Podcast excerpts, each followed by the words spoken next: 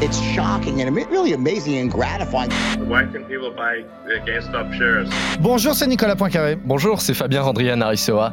Reddit contre Wall Street, c'est un peu l'histoire de David contre Goliath. Sur le forum, les fans de jeux vidéo se sont concertés pour sauver leur entreprise chérie contre les financiers et pour la première fois, ils ont gagné. On vous explique.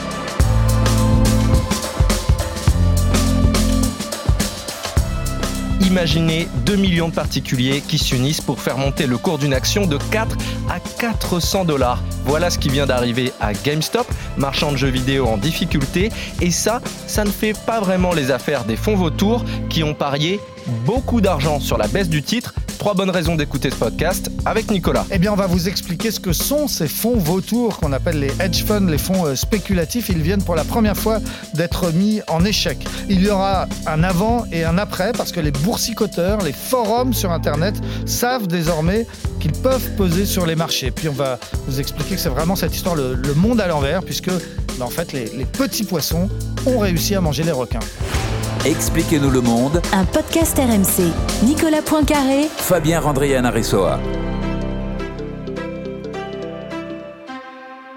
Aujourd'hui, on va vous parler de la bourse, mais promis, épisode garanti sans doliprane, on fait simple. Au départ de cette histoire, c'est avant tout un marchand de jeux vidéo en difficulté. Oui, il s'appelle GameStop, c'est une chaîne de magasins donc qui vend des consoles et des jeux euh, vidéo. Elle est très connue en France sous le nom de Micromania et forcément c'est un business qui se porte pas très bien parce que vous le savez aujourd'hui euh, on achète plutôt ces jeux vidéo en, ligne que physiquement dans les magasins. Donc GameStop euh, va mal, le cours de son action a été divisé par 10 en quelques années, l'entreprise est en difficulté et elle se retrouve attaquée, menacée par ce qu'on appelle aussi les, fonds charognards, hein. donc ces bêtes qui viennent manger le cadavre des animaux blessés. C'est exactement ça qui s'est passé. En fait, donc les hedge funds, les fonds euh, spéculatifs, entre autres, parient parfois à la baisse. C'est pas très compliqué à comprendre. La bourse, c'est toujours un pari sur l'avenir. Donc euh, historiquement, classiquement, on achète une action parce qu'on pense qu'elle va augmenter. Donc on pourra la revendre plus cher et qu'on va gagner de l'argent. Mais depuis quelques années, on peut aussi parier à la baisse. Et le principe est assez simple en fait. J'achète l'action aujourd'hui, mais je vous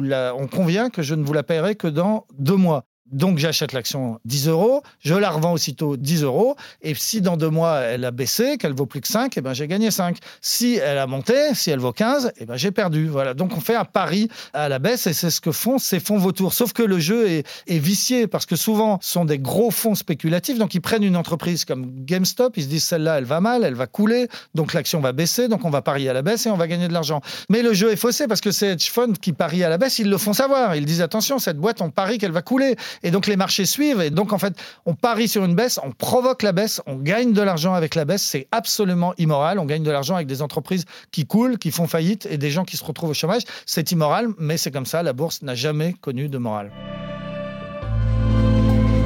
Ce mécanisme de pari à la baisse, c'est ce qu'on appelle shorter, et vous avez peut-être eu un aperçu de cette méthode dans le film The Big Short. Oui, en français, ça s'appelait Le casse du siècle. C'était effectivement un film très très spectaculaire qui racontait l'épisode le plus dramatique des marchés financiers de ces dernières années, c'est-à-dire l'explosion de la bulle immobilière qui a provoqué l'énorme crise financière des années 2008-2009. Euh, effectivement, ce film avec euh, Ryan Gosling et Brad Pitt, il raconte ça, c'est-à-dire des gens qui parient que la bulle immobilière va exploser, et de fait, elle explose explose et de fait des millions d'Américains se retrouvent à la rue au sens propre. Hein. Ils perdent leur maison, ils se retrouvent sur les trottoirs et quelques financiers gagnent des fortunes. C'est encore une fois complètement immoral, c'est l'histoire de ce film. Ça fait toujours des bons films, hein, les histoires des marchés financiers. Le Loup de Wall Street avec Leonardo DiCaprio, c'était un bon film. Wall Street avec Michael Douglas, c'était une bonne histoire aussi. Et l'histoire dont on parle aujourd'hui, celle GameStop, eh ben ça va déjà faire un film. Les studios MGM ont racheté les droits d'un journaliste du New York Times qui avait déjà écrit l'histoire The Social Network, qui racontait l'histoire de Facebook et de Mark Zuckerberg. Donc le même auteur est en train d'écrire un livre sur ce qui se passe en ce même. Et ça fera aussi une série, puisque Netflix a déjà lancé l'écriture d'une série.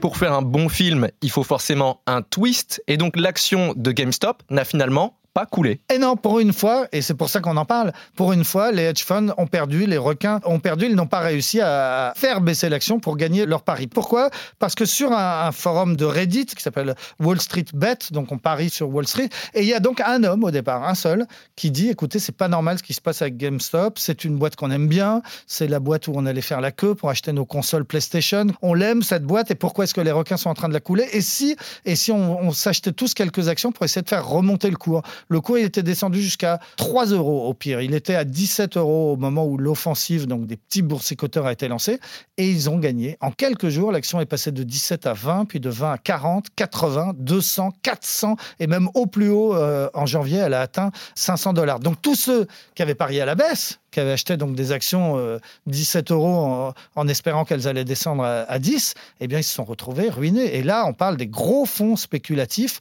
qui ont perdu, on estime, au moins 70 milliards de dollars. Ils avaient parié à la baisse et les petits porteurs se sont révoltés. Ils ont réussi à faire qu'il y ait une hausse. Donc les hedge funds ont perdu des sommes énormes et puis les petits porteurs, ils ont gagné, eux, parce qu'ils avaient acheté cette action qui a monté effectivement euh, dans des proportions euh, incroyables. Donc sur le forum, on voit des gens qui se vantent. Il y en a un qui a investi par exemple 50 000 dollars, donc c'est quand même pas rien, il fallait y croire. Il a investi 50 000 dollars, il a gagné, écoutez bien, 22 millions de dollars en quelques jours, tout en faisant quelque chose de marrant, quoi. Hein, c'est-à-dire sauver la boîte qu'il aimait bien, la boîte dans laquelle il s'achetait ses jeux vidéo quand il était jeune. C'est une histoire incroyable. Hein. On n'avait jamais vu ça. Les petits porteurs, normalement, sont les, dindons de la farce, un peu les couillons à la bourse. Hein. On voit les gros qui gagnent et les petits qui perdent. Et ben là, il s'est passé exactement l'inverse. Les petits ont gagné, les gros ont coulé.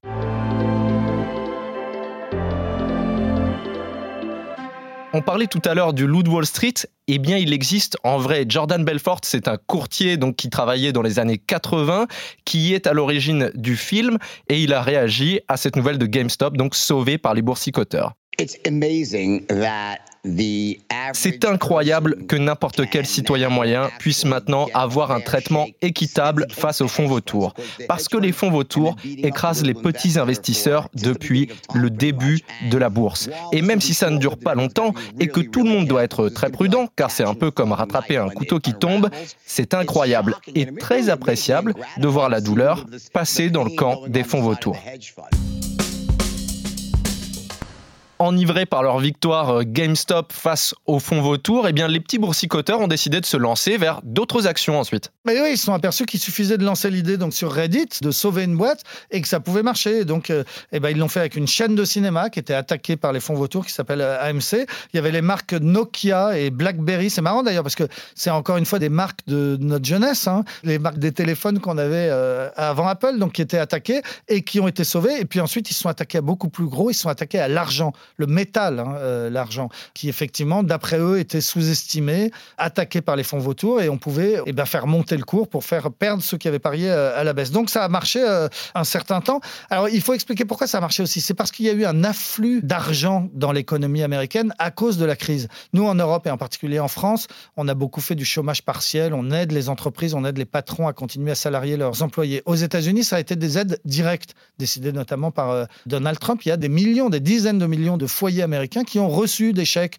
de 1000, 2000 dollars pour les aider à traverser cette crise. Alors quand ils en avaient besoin pour bouffer, ben, ils bouffaient, mais quand ils pouvaient se permettre d'investir, ils allaient en bourse parce qu'aux États-Unis, dès qu'on a un peu d'argent, on le place en bourse pour préparer sa retraite. Donc c'est cet afflux massif d'argent qui a fait que globalement tous les, marchés ont augmenté ces derniers mois et pour contrecarrer les, les, les, grands fonds. Il y a des commentateurs américains qui comparent le phénomène avec ce qui s'est passé le mois dernier, c'est-à-dire l'attaque du Capitole par les partisans de Trump. Dans les deux cas, on avait comme ça des foules un peu en colère qui se retrouvaient très puissantes et qui attaquaient des lieux de pouvoir. Donc le Capitole, c'était plutôt des gens très à droite qui attaquaient le Parlement. Là, on a plutôt des geeks, plutôt libéraux, plutôt contestataires, rebelles qui attaquent Wall Street. Mais dans les deux cas, ce sont donc des foules qui attaquent les lieux de pouvoir.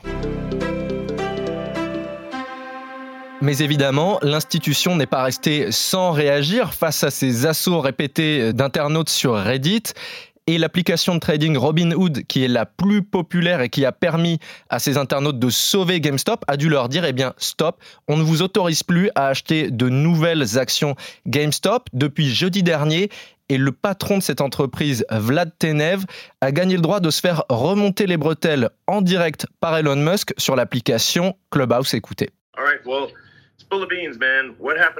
Elon Musk donc s'est posé un peu en défenseur des petits investisseurs. Il lui dit Allez, accouche mec, qu'est-ce qui s'est passé la semaine dernière? Pourquoi tu as arrêté? Pourquoi les gens ne peuvent plus acheter des actions GameStop?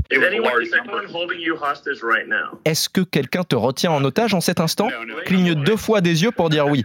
Putenev répond Merci de poser la question. En fait, Robinhood se bat pour démocratiser l'accès à la bourse. On veut que tout le monde puisse y avoir accès et c'est vraiment très difficile. Mais on n'avait plus le choix dans ce cas-là. Il fallait qu'on se conforme à l'autorité de régulation et donc l'équipe a fait ce qu'elle a pu pour que l'on reste accessible à nos clients. Parce que la législation imposait à Robinhood d'avoir les fonds suffisants pour pouvoir garantir toutes ces transactions et le montant était devenu trop élevé. Depuis une semaine maintenant, la fête est finie autour de GameStop, mais pour autant, beaucoup de gens sont en colère et ça restera un épisode marquant dans l'histoire de Wall Street. Oui, effectivement, le, vent a tourné. Donc la semaine dernière, l'action a cessé de monter. À la bourse, on dit que les armes ne montent pas jusqu'au ciel. Hein. Il y a un moment, toujours, ça s'arrête et, ça redescend. Et c'est de fait ce qui s'est euh, passé. Mardi, l'action a perdu 60% de sa valeur. Elle est redescendue à 90 dollars. Mais peu importe, les petits porteurs ont gagné. Hein. Ceux qui avaient parié à la baisse ont largement perdu, même si on n'est plus à ces niveaux de 4 ou 500 dollars, qu'on est revenu à, des niveaux plus raisonnables. Mais surtout, surtout, bah, il y a un certain nombre de parlementaires, surtout chez les démocrates, qui ont ouvert les yeux et qui ont dit il faut des réformes, il faut des enquêtes, il faut qu'on contrôle ces hedge funds qui parient à la baisse et qui font couler des boîtes. Donc c'est tout le phénomène des fonds spéculatifs qui, une fois de plus, est remis en cause et il y aura certainement des conséquences. Et puis accessoirement, bah, le petit magasin Micromania qui est en bas de chez vous ou dans votre ville, et eh ben, il va rester ouvert alors qu'il était très menacé.